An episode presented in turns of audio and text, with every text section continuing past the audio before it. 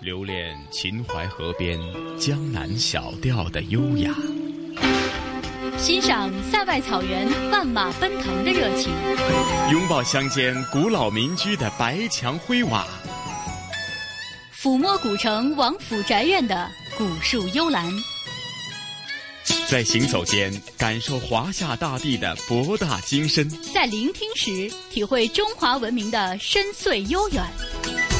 这里是华夏之声台和香港电台普通话台联合制作播出的《魅力中国》。好了，相隔一个星期之后呢，又到了《魅力中国》的节目时间。我是香港电台普通话台的晨曦，当然还有我的好搭档，来自中央人民广播电台的胡杨。胡杨你好，晨曦你好，听众朋友大家好，我是华夏之声和香港之声的节目主持人胡杨。是啊，收音机旁以及国际互联网上的听众朋友，或许呢每个星期呢都准时收听我们的节目哈，聆听我们这一期的节目呢，会令到大家呢对博大精深的呃五千多年的中华文化呢有更深入的了解。当然，对于当前的香港呢，它也有它自己一种独特的人文风景，都可以在魅力中国呢和大家一一分享的哈。那胡杨啊，上星期咱们就做了一个预告哈，今天的魅力中国的主题内容将。会去到佛教的一个非常高的一个崇高地位的法门寺，是吗？没错，在今天的节目当中呢，我们将带大家去到的是位于炎帝故里青铜器之乡的宝鸡的法门寺。法门寺呢，又被称作是真身宝塔。在二零零四年的时候呢，这里被联合国教科文组织评为世界第九大奇迹，它也是咱们国家的重点文物保护单位。法门寺据传呢，始建于东汉明帝十一年，也就是公元六十八年，距今呢，大约已经有一千七百多年的历史了，素有关中塔庙始祖之称。在周魏之前呢，大家把这里呢称作是阿育王寺，在隋文帝的时候改称诚实。道场，而在唐高祖的时候改名为法门寺。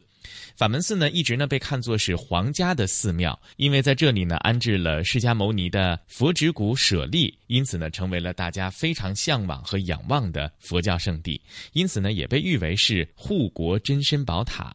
那法门寺呢，保持了塔前殿后的一个整体的格局，以真身宝塔作为整个寺院的中轴。塔的前面呢是山门前殿，塔的后面则是大雄宝殿了。这就是中国佛教寺院的一个基本的格局。那寺院的西面呢是法门寺的博物馆，那么这里呢有很多像珍宝阁这样的建筑。真身宝塔因为塔下藏有佛骨的真身舍利，因此而得名。最开始的时候呢，这里的名字叫做。圣冢，而在唐代的时候呢，是兴建了四级木塔；在明代的时候呢，把这座木塔呢是改建为了。砖塔，那除了这里的宝塔非常的引人注目之外啊，整个法门寺呢还有一条长一千两百三十米的佛光大道。这个一千两百三十这个数字呢也是非常的有讲究。那一呢代表这里供奉着世界上唯一的释迦摩尼指骨舍利；二呢代表新旧两座在历史上面的宝塔；三呢则是代表佛法僧三宝的这样的一个设计规划。而零则意味着万物一切所有的众生。这条佛光大道呢，一共宽一百零八米，而这一百零八就是法师手持的念珠一百零八颗。每拔去一颗佛珠，就被看作是放下了一种烦恼。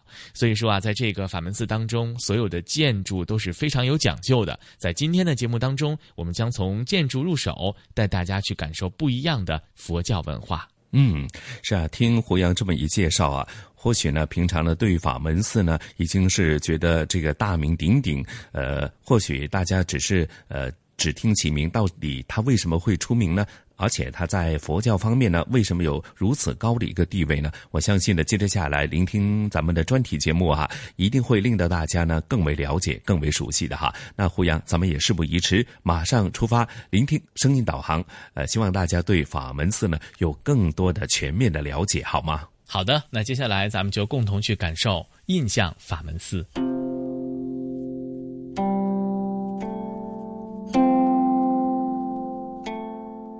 法门寺又名真身宝塔，位于我国陕西省宝鸡市。二零零四年被联合国教科文组织评为世界第九大奇迹。法门寺始建于东汉明帝十一年，距今约有一千七百多年的历史，素有“关中塔庙始祖”之称。周魏以前，这里称作阿育王寺，隋文帝时改称诚实道场，到唐高祖时改名为法门寺。法门寺被誉为皇家寺庙，因安置释迦牟尼佛指骨舍利而成为举国仰望的佛教圣地。法门寺佛塔也被称作护国真身宝塔。在今天的节目中，我们将跟随讲解员马昭共同走进这座神秘的千年古寺。咱们现在这个法门寺的风文化景区总共两个区域，一个老区，一个新区。老区呢是我们的法门寺千年古寺遗址，收藏的重点是一个法门寺老寺院的唐代地宫，还有唐代皇帝供奉的珍宝文物。咱们现在这个是一个新区，是两千零九年五月九日建成并对开放的。咱们现在的法门寺的占地面积总共呢一千三百亩，分了五个区域。咱们此处这一块呢叫山门广场，前方会经过佛光大道、和仁摄影塔以及我们的法门寺老寺院博物馆五个区域。山门广场中，咱们设置的主要是有四道大门。您的右手边是咱们法门寺中的第一道大门，叫做佛光门，意思呢是佛光普照，咱们接受佛光指引，到达佛国圣地参观朝拜。左边您看到的两泓净水呢，叫做净心池，池子中央供奉的是咱们佛教中的圣花莲花，因此呢也称作叫净水莲花池。中央您看到供奉的是一尊观世音菩萨像，咱们中国民间相传的观世音菩萨总共是三十三道化身，咱们这边供奉的是一尊滴水观音像。因为法门寺地处中国的北方，干旱少雨，拜滴水观音可以祈求风调雨顺。你也看到观音菩萨进瓶口是朝下的，是来祈雨求不降甘霖的。水池两边供奉了咱们佛教中的圣兽，咱们右手边这边供奉的是一排狮子。那么狮子的精神呢，在佛中称作叫大雄。在我们的后方供奉的是大象，大象精神的话叫做大力。所以说两种兽代表两种精神，大雄与大力两种代表了。而且我们也众所周知，狮子是我们在佛教中文殊菩萨的坐骑，而大象是我们在佛教中普贤菩萨的坐骑了。马昭告诉我们，穿过第一道大门佛光门，便来到了静心池。池内有莲花十四朵，高雅圣洁，代表着静心抵御的世界。静心池两侧是圣兽青狮和六牙白象，青狮可辟邪护法，白象可降服邪念。第二道门般若门代表大智慧，修行中有般若智慧为指导，大家才能够觉醒圆满。第三道门菩提门代表觉悟，豁然开朗，遁入真理，穿过菩提门才能够达到超凡脱俗的境界。第四道门圆融门则是佛教用以观察诸法入道的法门，因此被称作空门。那正前方这道大门是法门寺中的第二道大门，它叫做般若门。但是在牌匾上方写的字呢是“般若”两个字，因为这个般若是咱们梵文的音译，写汉字是般若，但念的是古梵文的发音，念的是般若，意思呢是智慧的意思，指的是一种了脱人世间一切大道的一种大智慧。有一部佛经很著名，叫做《心经》，全名就叫做《般若波罗蜜多心经》了，是智慧之意。所以说，我们也一般把这个般若门呢称作叫智慧之门。正前方的大门是法门寺中的第三道大门，叫做菩提门。菩提的意思呢，就是觉悟的意思了。我们的佛祖释迦牟尼就是在菩提树下觉悟成佛的，所以咱们的凡人只有经过修行，达到菩提觉悟，方可悟道。所以说，前方第三道大门，咱们便称作为一道觉悟之门了。但是觉悟的话，分了三重境界。第一重呢，叫自觉自己先觉悟；第二重叫觉他帮别人觉悟。第三重呢，称作叫圆满的境界。三个境界就分了三个修行果位。自觉者叫罗汉，自觉觉他者叫菩萨，其中最圆满的便是佛了。咱们修行就是从罗汉修成菩萨，菩萨修成佛的。今天参观的点儿，您看到两边首先是十八罗汉，前方的佛光大道上供奉的是五祖师尊菩萨。最后咱们抵达老寺院中去拜佛，整个参观实际上是一次成佛之旅了。这道大门是法门寺中的第四道门，造型非常奇特。两边只有门柱，中间并没有横梁。咱们处在门中，能够和天地人合一，故此呢称作叫圆融门。这条大道的话是我们的景观主轴线，叫做佛光大道。大道上方主要就是供奉了五祖十尊菩萨以及五祖金床。您看到两边的黄颜色柱状体，便是佛教圣物金床，一般在上面是刻经文、刻经书的。咱们大道上总共是五组经床，上面刻的分别为《华严经》《阿含经》《方等经》《般若经》和《法华经》这五部当年释迦牟尼佛祖讲过的经卷。那刚才咱们拜了罗汉果位这一块，咱们将经过的便是菩萨果位了。前方呢是第一组菩萨，左边呢叫做法月灵菩萨，菩萨手持的法器呢是一个净水瓶；右手边呢是大门相菩萨，大门相菩萨手持的法器是一个金盒，放经书的。这两尊菩萨是咱们未来佛、弥勒佛的两大胁侍菩萨。这个胁侍的意思呢，就是帮手和助手的意思。而未来佛是弥勒佛，现在佛呢是释迦牟尼佛。佛经记载，现在佛释迦牟尼佛涅槃之后的五十六亿七千万年之后，未来佛弥勒佛就会降生掌管未来世界。从山门广场向内行进，我们将走过一条长长的佛光大道。佛光大道全长一千两百三十米，宽一百零八米。两侧分列着十尊菩萨，以佛陀圣迹和法界源流贯穿。人们行走其中，将会感悟到博大精深的佛教文化，由此岸到达彼岸。这其中的数字也另有讲究：一代表这里供奉着世界唯一的释迦牟尼佛指骨舍利；二代表新旧两座宝塔；三则代表佛法僧三宝的规划设计。而零则是万物一切所有的众生，一百零八则象征着法师手持的一百零八颗念珠，每拔去一颗佛珠，就代表看破放下一种烦恼。佛光大道的终点便是何时舍利塔了，直通何时舍利塔是众生不断攀登、不断升华的过程。现在咱们在前方看到的是大道上供奉的第二组菩萨，左边的这一尊呢是普贤菩萨。普贤菩萨手的法器呢是一把如意，坐骑为头六牙白象。普贤菩萨善于行动，咱们称作叫大行普贤菩萨。讲经道场在四川峨眉山。右手边供奉的这一尊是文殊菩萨，造像中是一手持金盒，另一手持一把智慧之剑，坐骑为一头狮子。文殊菩萨呢智慧第一，咱们称作叫大智文殊菩萨。讲经道场在山西五台山。那咱们讲到的文殊普贤，他们都是咱们释迦牟尼佛的两大胁侍菩萨。当然，他们三位给咱们讲的一部经文呢，叫《华严经》，所以他们三位合称作华严三圣。您现在看一下咱们道路两侧的这个灯柱上挂的这个旗子呢，叫做六色旗。六色如何来看？您看到上方横着的是五种单色，分别为蓝色、黄色、红色、白色和橙色。底下的是树状的，像彩虹一样的。这个是第六种颜色，是五色综合色，叫着色。这个六色旗呢，是咱们的佛教教旗、佛教标志了。那这边您看到是我们的第三组菩萨，左手边呢叫做地藏王菩萨，坐骑呢叫谛听，讲经道场在安徽九华山。右手边供奉的是咱们中国人最熟悉的观世音菩萨，这一尊叫做大悲观世音菩萨，手持净水瓶和柳枝，坐骑叫金毛后，讲经道场在浙江普陀山。而刚讲到地藏菩萨，他掌管的是地狱。当年在佛祖面前发下宏愿：地狱不空，誓不成佛；众生度尽，方证菩提。我们把地藏菩萨称作叫大愿地藏菩萨了。法门寺何时舍利塔始建于二零零四年，由台湾著名建筑设计大师李祖元策划设计，塔高一百四十八米，呈双手合十状。中间有安放佛指舍利的宝塔形建筑，塔内供奉着举世闻名的佛祖释迦牟尼真身舍利。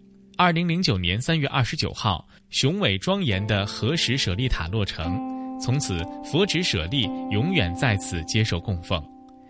站在合石舍利塔上五十四米的地方，可以俯瞰整个文化区。它分为法、佛、僧三区，融天地人为一体。会众生万物与法门。这个塔的造型，您看到的是双手合十的形状，拜佛的礼仪。这个塔就称作为双手合十舍利塔，高度一百四十八米。一指的是咱们这里供奉的是世界上唯一的一枚释迦牟尼佛的真身指骨舍利，也指佛教，也也指佛与咱们众生无二无别。四合八指中国农历四月初八，咱们佛陀的生日诞生之日，一百四十八米。而法门寺其实讲的这个雨，佛教中的雨是喜雨，它是无根水，洒尽的话是最为清净的，所以在古人非常崇尚雨。稍后咱们进去近前可以看到一副对联，记载了法门寺关于雨的一些故事，近前您可以来看到。此处这一块的话是一座万人广场，得名是八方来朝、万佛归宗之意。咱们举办大型法会的区域，像二零一四年的十月十六号，咱们法门寺的大法会叫做第二十七届世界佛教徒联谊会大会，便在我们的广场一层大殿中来举办的。然后这个塔底下的是咱们两千零九年新建的地宫，把佛指舍利从老寺院的唐代地宫中请到这个塔中来供奉，在塔下永久性供奉，只有逢到我们的周六周日、初一十五，还有我们法定节假日的早上十点，会把舍利从地宫中升起，供信众来瞻拜。当天四点整，舍利会再次降回地宫中去的。您看现在的话，舍利是每周都会展示的，而在唐朝之时，我们的舍利刚刚给您提到过，三十年展一次。按照唐朝的观点，三十年是舍利才一出的时间了。所以您看到前方呢，叫舍利重光照古腾今，是纪念释迦牟尼佛真身指骨舍利盛世重光三十周年的一次庆典了。塔内自上而下供奉着法身、报身和应身三身佛像。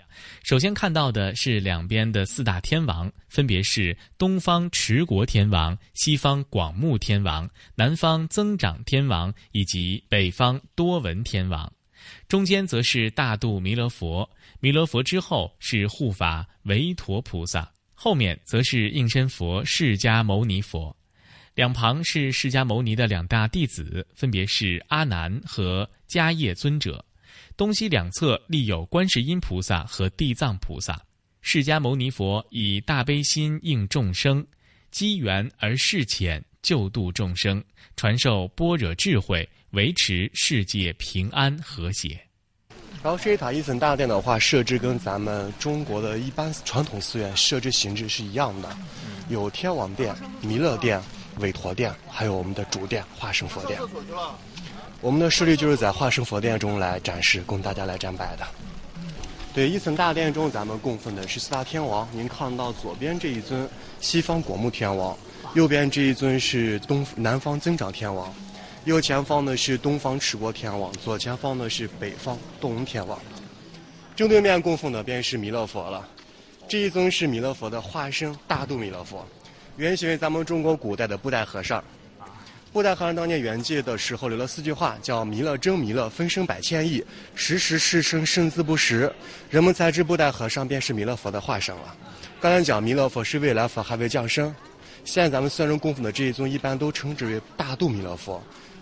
您看到造像中是很乐呵呵的，对，乐呵呵。告诫众人心怀要宽大，叫大度能容天下难容之事，开口便笑，笑世间可笑之人。后方站的是韦陀菩萨了，这边就是我们最殊胜的地方，一层化身佛殿，供奉的就是化身佛释迦牟尼佛。您看大殿的整体造型是一棵菩提树的造型。咱们知道释迦牟尼佛他在菩提树下修行成佛，所以咱们此处便是一棵菩提树下的造型。希望咱们的各位信众能够在大殿中像佛祖当年一样，在菩提树下悟得正道。在一层大殿中央供奉的便是释迦牟尼佛像，佛祖两侧还有佛祖两大弟子阿难尊者和迦摄尊者。您看到佛像之前的话是一个金塔，两米多高，金塔的中央。有一个水晶罩，罩子中供奉的便是释迦牟尼佛的真身舍利了。合石舍利塔的一层一共有二十四米高，四面都是释迦牟尼佛的佛像，被称作万佛墙。在一层大殿当中，一共有一万七千九百尊。马昭告诉我们，每年四月初八或者法会的时候，信众便在此供奉一些贡品。佛家当中的贡品一共有十种，分别是香、花、灯、图。果、茶、饰、宝、珠和衣，现在主要以香的供养为主，还有人以心形的兰花和禅花加以供奉。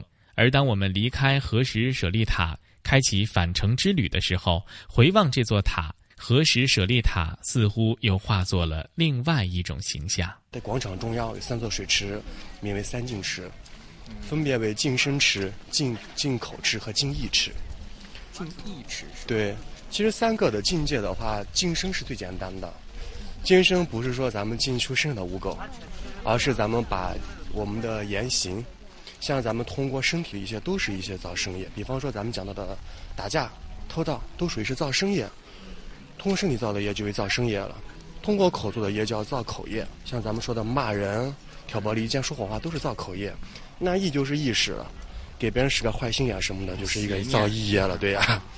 所以说，咱们要拜佛的话，得净除身业、净除口业、净除意业的话，就必须得净身、净口和净意了。三件中，您认为哪一个最重要了？肯定是净意了呀，因为人的行为受思维去支配，所以说净意是最重要的。净身、净口、净意，三净持。还是告诫咱们所有的众生来拜佛的时候，以一颗虔诚清净的虚心去拜佛。所以我们看到双手合十的时候，手心是空心的，并不是完全合在一处的。这个还是希望告诫咱们众生，放下贪念、嗔念和痴念，虔诚虚心去拜佛。嗔念是贪嗔痴，叫贪欲、嗔怒和愚痴，这是佛家讲的三毒。佛家三毒是贪嗔痴，佛门的三学叫戒定慧，所以是希望咱们以智慧。去灭除这三毒。您现在转身回望的话，能看到我们的舍利塔是随着咱们的往前走，慢慢的升高长大的。咱们通过了拜佛，已经种了佛因，种了佛根。佛在我们的心中也是像舍利塔一样，慢慢的开始生根发芽去长大的。每个人都都可以是佛，都具有佛性。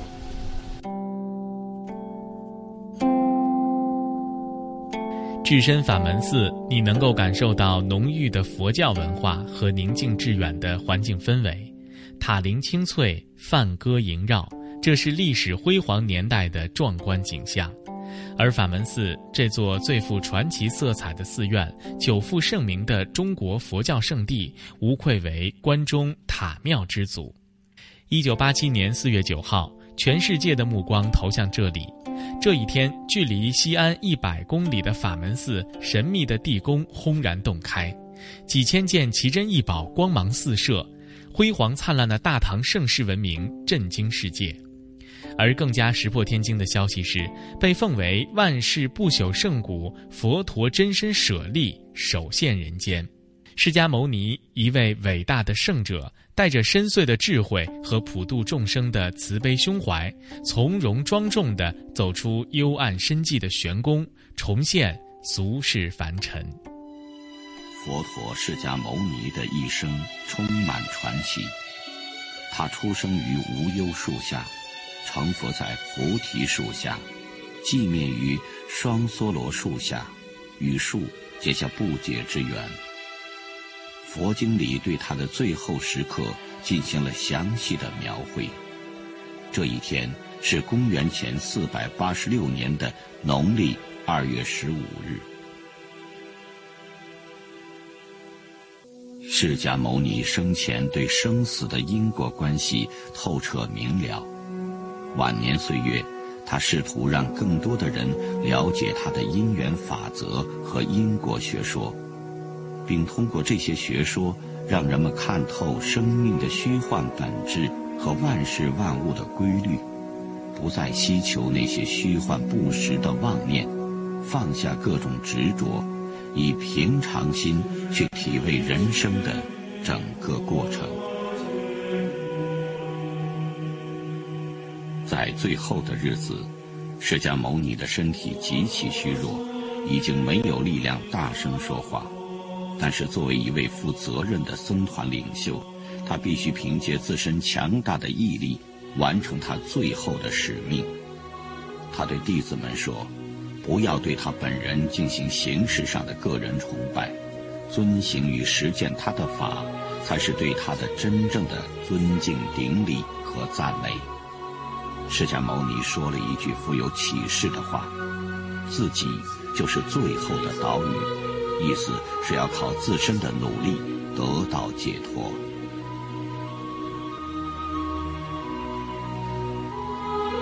最后的时刻将要来到了，释迦牟尼正念右卧，神情安详。此时病痛似乎完全离开了他的身体，寂静笼罩了大地。弟子们匍匐在地，凝气屏声。释迦牟尼不再说话，他神情安详地进入禅定，安然睡去。由生到死，人们几乎没有觉察到中间的界限。在禅定的寂静时刻里，佛陀一定在回想他八十年的人生：二十九岁出家，三十五岁成佛，布道传教长达四十九年，在走向涅槃的冥想中，自己的一生是如此的清晰。这是一位伟大宗教领袖的不凡人生。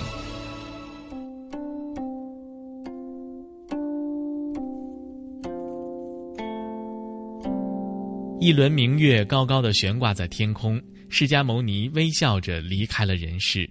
根据佛经的记载，此时大地震动，天空雷声回荡，这座千古难遇的人间佛陀终于离开了他的弟子，离开了他深爱的国土和洒满慈爱的人间。圆满明净，他一生光明磊落的人格，如同皎洁的月光，在黑暗的宇宙中为行路的人照亮通往真理的道路。多少年后，一位长者这样说道：“佛陀是人，生于人间，长于人间。作为佛陀，他结束了一生；但作为人，他具有独特的个性，而成为非一般的人。”有人说，没有一位宗教导师像佛陀如此无神，但是又没有一位像他这样神圣。熊熊的大火映红了天空，释迦牟尼的遗体在火中涅槃。也许佛陀并不知道，他的真身舍利和他的思想早已越过了喜马拉雅山，来到中国，在那里，他的学说得到了弘扬，他的形象被顶礼膜拜。佛光飘向了华夏大地，并且融入了中华文明那绵延不绝的血脉之中。一切似乎该从那个美丽浪漫的名字“丝绸之路”说起。在公元前若干年，印度的商人僧侣风尘仆仆跋涉在这条丝绸古道上，西域是他们最先光顾的地方。从玉门关、阳关往西，一直到达葱岭以东，北到天山以南，南到昆仑山以北的广大地区，汉帝国称为西域。这一带有大大小小几十个国家。大汉帝国与西域各国建立了很好的外交与通商关系。这条商务往来所经历的路程，后来被一位德国地理学家誉为“丝绸之路”。这个浪漫的名称点燃了人们的想象。横穿欧亚大陆的丝绸古道总长约七千公里，从公元前二世纪到公元十五世纪止，把古老的中原文化、印度的恒河流域文化和希腊文化、波斯文化联系在一起。其实，这条以商业往来为主的丝绸之路，同样也是佛教传播的黄金通道。佛教大概就是从大夏、安息、大月支向东越过葱岭，传入中国的西北地区。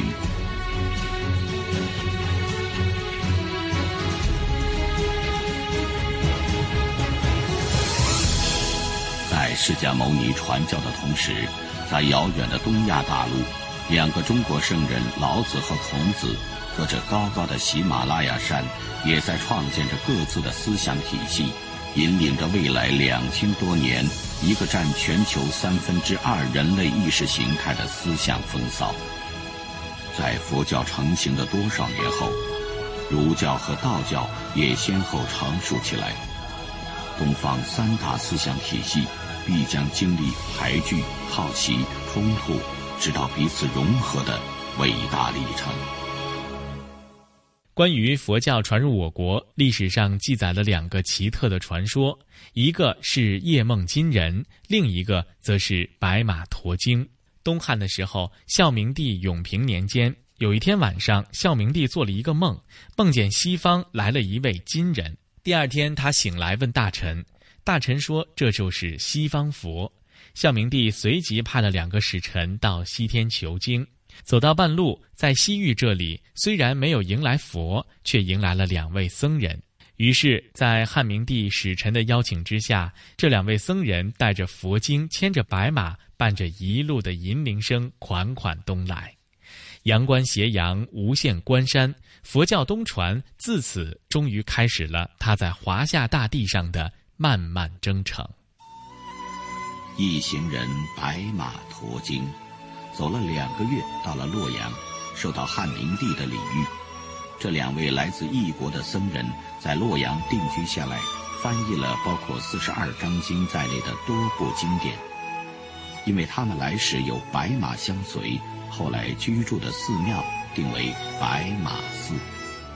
这可能是中国历史上最早出现的佛教寺院，也是后来大量兴建佛教寺院的开始。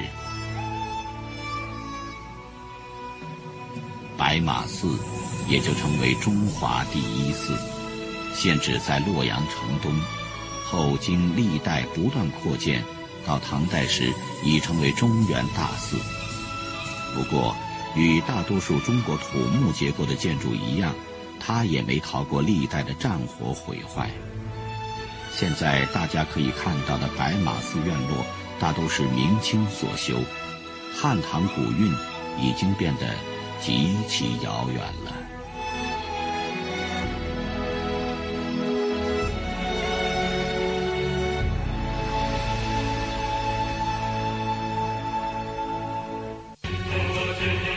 中国从晋朝永嘉五年算起，到隋开皇九年即公元五百八十九年陈朝灭亡，大分裂持续了近二百八十年。大乱之后的中华大地，一种长期被压抑、被积聚起来的巨大生命活力的原始能量，以一种令人炫目的方式爆发出来，由此，大唐盛世孕育而生了。佛教在中国也真正迎来了它辉煌灿烂的时刻。法门寺始建于东汉年间，原名阿育王寺，唐初改名法门寺，成为皇家寺院。法门寺塔因藏有释迦牟尼的一节手指骨而得名。唐朝是法门寺的全盛时期。他以皇家寺院的显赫地位，曾有七次开塔迎请佛骨的盛大活动，对佛教在中国的发展产生了深远的影响。翻过高山，穿越沙漠，可以想象佛教东传是一个漫长而艰难的历程。至于佛光何时照到了关中周原地区，并且在此建塔安身，似乎已经成为了千古谜团。而陕西法门寺由于供奉的释迦牟尼佛骨舍利和独特的地理位置，奠定了它在中国佛教界举足轻重的地位。从东汉之后到明代穆宗隆庆二年，也就是公元一五六八年，一千多年的风风雨雨、刀光剑影中，法门寺先后经历了四次大规模致命的洗劫，而宝塔和寺院屡屡变成一片废墟。没有人意识到，在一代代留下的废墟下，一直埋藏着一个千古之谜。色即是空，空即是色。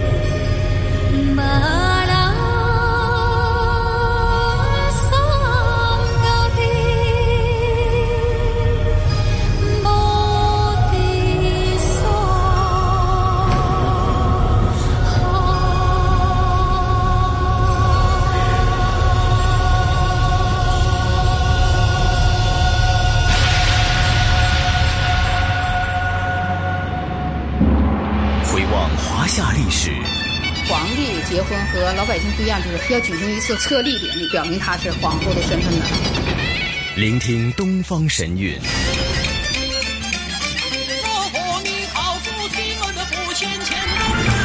探寻本土文化。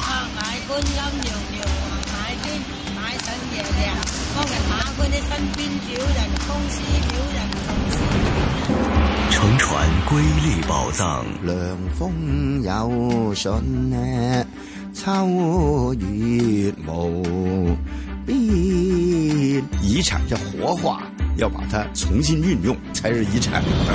穿越古今，感悟人文，魅力中国。每个星期天中午十二点，让魅力更美丽。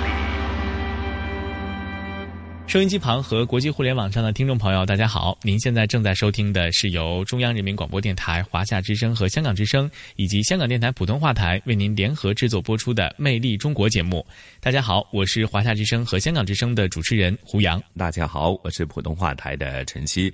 哎呀，胡杨啊，所以啊，有时候呢，呃，你只是聆听一个地方呢为什么会出名，或者只是听到它的名字呢响当当，实际呢对它有多大的了解呢？起码咱们在刚刚聆听的。呃，这个专题节目法文呃法门寺呢，呃，我相信可能尤其是比较关注或者是对佛学呃或者佛教呢比较有兴趣的听众朋友啊，相信呢对法门寺呢会有进一步的了解了。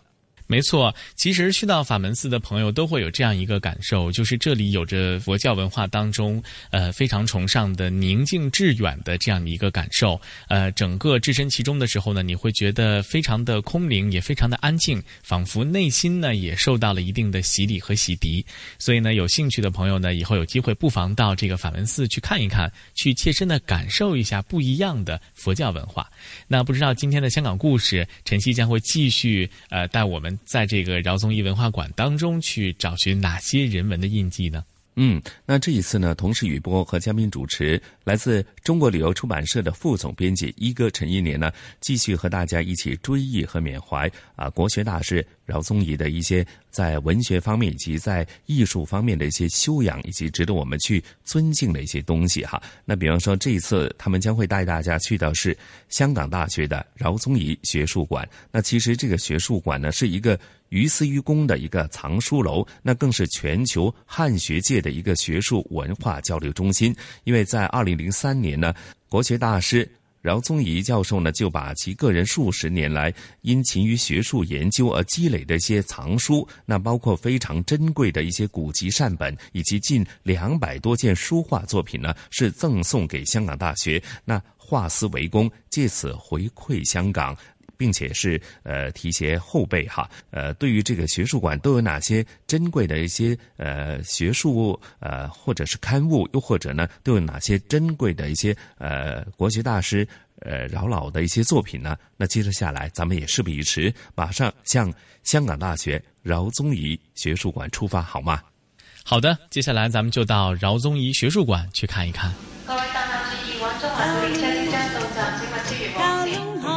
传统现代相映成辉，中西文化共冶一炉，东方之珠，动感之都，香港故事。香港故事。欢迎来到香港故事节目时间。节目当中，雨波非常高兴，请来香港中国旅游杂志副总编辑陈一年一哥，你好，你好，大家好。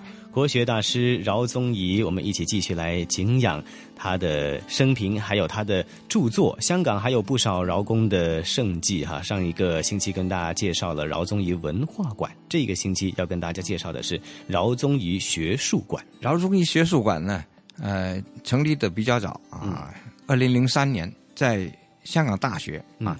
香港大学呢是饶公，呃。教学很长时间的地方啊，啊，在他退休，他一一九七八年就退休了，啊，虽然你觉得啊，他好像一直工作到到啊最后啊，呃，因为呃，他退休以后呢，还进行着很多很多的啊研究，呃，根本是退而不休的，而且比呃可能教学的时候更忙啊，因为这个时候呢，他已经是一个国际人啊，嗯，全世界去的，到处都请他，呃。尤其是呃跟国学有关的所有的大活动也都请他，呃这样呢不要把他真的看成是一九七八年退休，而我们还是得呃弄清楚呀，他退休的时候是在呃香港大学，呃在香港他有两个大学是呃任教时间比较长的，一个就是中文大学啊在先啊，呃后来呢。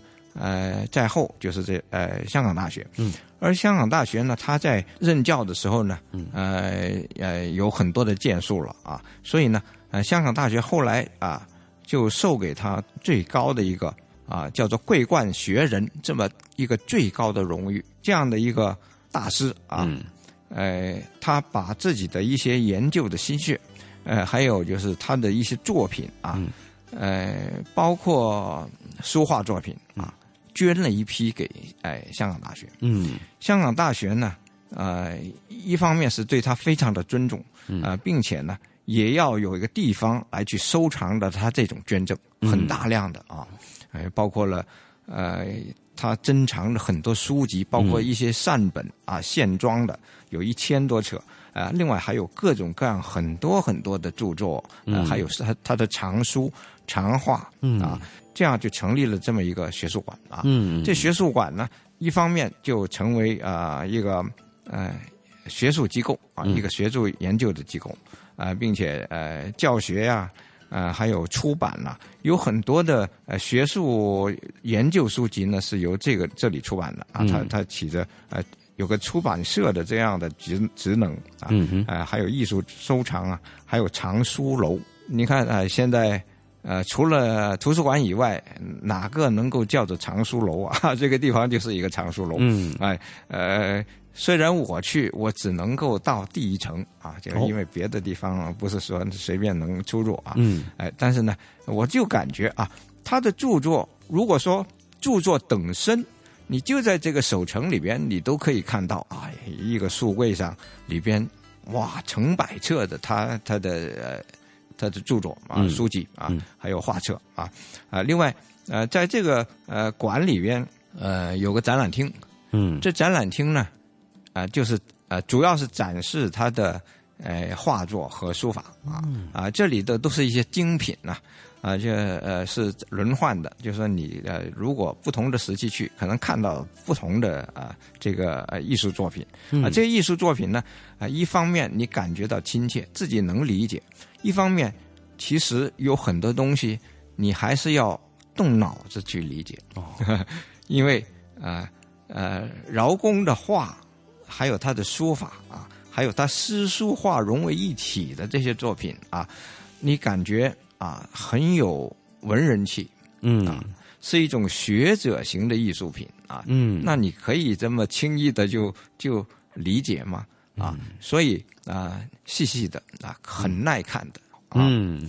哎呃，整个气氛也很雅，很宁静啊，人不多的啊，因为呃，始终它处在一个比较呃呃静的环境啊，感受一种书香画香嗯。啊，呃，传统的典雅。那么也提到了，呃，有关莲的作品是他重要的画作的一个种类啊、感受到一种饶和神采哈、哎，呃，什么叫饶河呢？一看就明白啊，就是饶饶宗颐的饶荷，荷花的荷。嗯，哎，其实就是因为饶宗颐他钻研画荷，并且啊在里边融入了各种呃文化要素，啊呃不光是看表面形象啊，它还有很多的内涵啊。这这个内涵呢，呃，你会感觉到有诗意啊，也有啊历史的感觉。嗯。啊。另外呃，很多画可以看到敦煌壁画的痕迹。啊，就是呃呃，它本身呃不是一种啊、很很普通的、呃很常见的那种画法啊，哎哎、所以呃大家就把它称为饶河，啊嗯。独具一格的啊。呃，我特别要呃讲一讲，就是呃饶宗颐，因为他对敦煌学有非常高深的研究啊，他真是呃敦煌学的大师啊。他在呃早期啊，其实在中年的时候呢，他用了很多的时间到敦煌去临摹壁画啊，呃，画了大量的画稿，而他当时是用白描画的，呃，那个年代啊，呃，用照相是很不普及的，所以嗯很多人啊，包括张大千也是用画来去嗯。呃记录里边的那些啊啊古代的杰作。嗯。饶宗颐是其中一人，嗯，而张大千也夸他，他就说，嗯。哎，呃，说姚公的白描啊，嗯，呃，真是嗯、非常厉害的，叫做饶氏白描他说啊嗯，饶氏白描当世可称独步，嗯。啊，就是独步天下，独步天下了，嗯，哎，没有对手，嗯。哎，呃，我在那也看到他画的一些呃仿敦煌的画，或者是临摹敦煌的画，嗯。呃，也有就是啊、他把敦煌画法啊融入到自己的创作中，嗯，这么的一啊、一些画啊，嗯，呃，只要你看进去了，你明白了，真是很有味道啊，嗯。就是我，呃，所以我呃最近去的那一次，就是他、他去世以后啊，嗯，呃，我就特地啊，我我是想收藏，呃，他的一些呃著作啊，嗯。所以呢，我买了一本他的和，嗯。也买了一本他在敦煌啊、画的啊，呃，有一本成为他的专著了，是嗯。叫做《敦煌白画》啊，嗯，其实就是白描啊，用线条啊，嗯。呃，勾勒啊，敦煌的佛像啊，等等啊，我就如获至宝。嗯嗯，值得珍藏的哈。其实通过直接接收的方式，就是看画、看字，就可以领略一下饶老先生文化的一个气息。那么，其实，在香港刚刚说到有九龙它的文化馆，有在港岛的学术馆。那其实，在大屿山，香港最大岛屿呢，还有它的一片心血之作——心经简灵。下个星期的香港故事，为大家继续敬仰饶宗颐教授。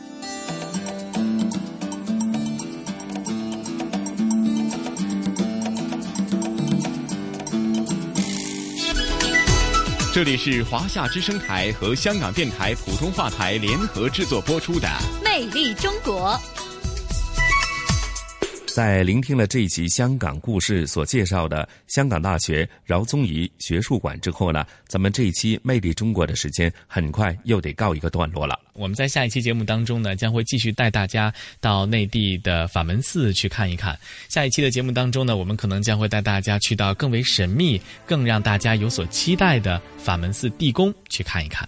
嗯，那另外下星期的香港故事呢，将会去到呢，或许大家已经当它是一个著名的文化旅游景点呢，那就是在大屿山的心经简灵啊。那胡杨和晨曦约定大家下星期同样的《魅力中国》的节目时间再会了。好的，下周同一时间咱们不见不散。